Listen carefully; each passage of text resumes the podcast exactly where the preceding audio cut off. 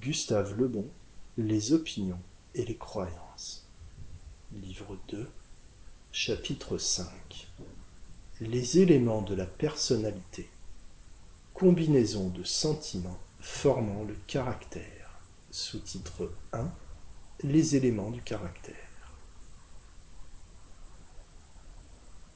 Le caractère est constitué par un agrégat d'éléments affectifs auxquels se superposent, en s'y mêlant fort peu, quelques éléments intellectuels. Ce sont toujours les premiers qui donnent à l'individu sa véritable personnalité.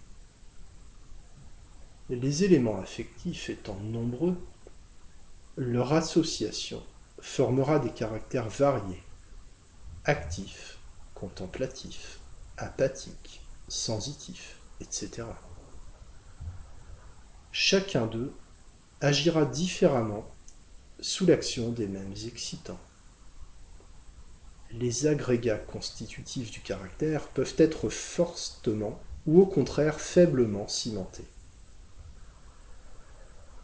Aux agrégats solides correspondent les individualités fortes qui se maintiennent malgré les variations de milieu et de circonstances.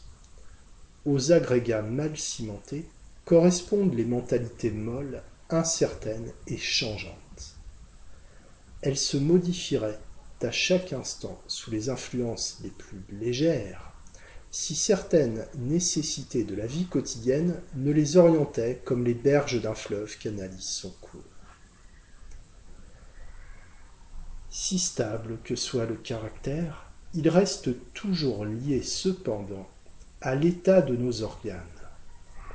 Une névralgie, un rhumatisme, un trouble intestinal transforment la gaieté en mélancolie, la bonté en méchanceté, la volonté en nonchalance.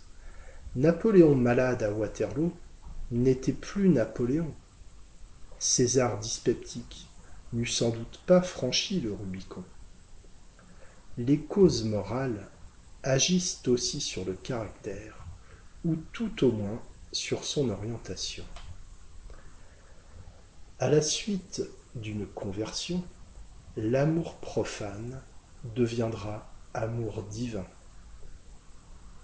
Le clérical fanatique et persécuteur finira parfois en libre penseur tout aussi fanatique et non moins persécuteur. Les opinions et les croyances, étant moulées sur notre caractère, suivent naturellement ces variations. Il n'existe, je l'ai déjà montré, aucun parallélisme entre le développement du caractère et celui de l'intelligence.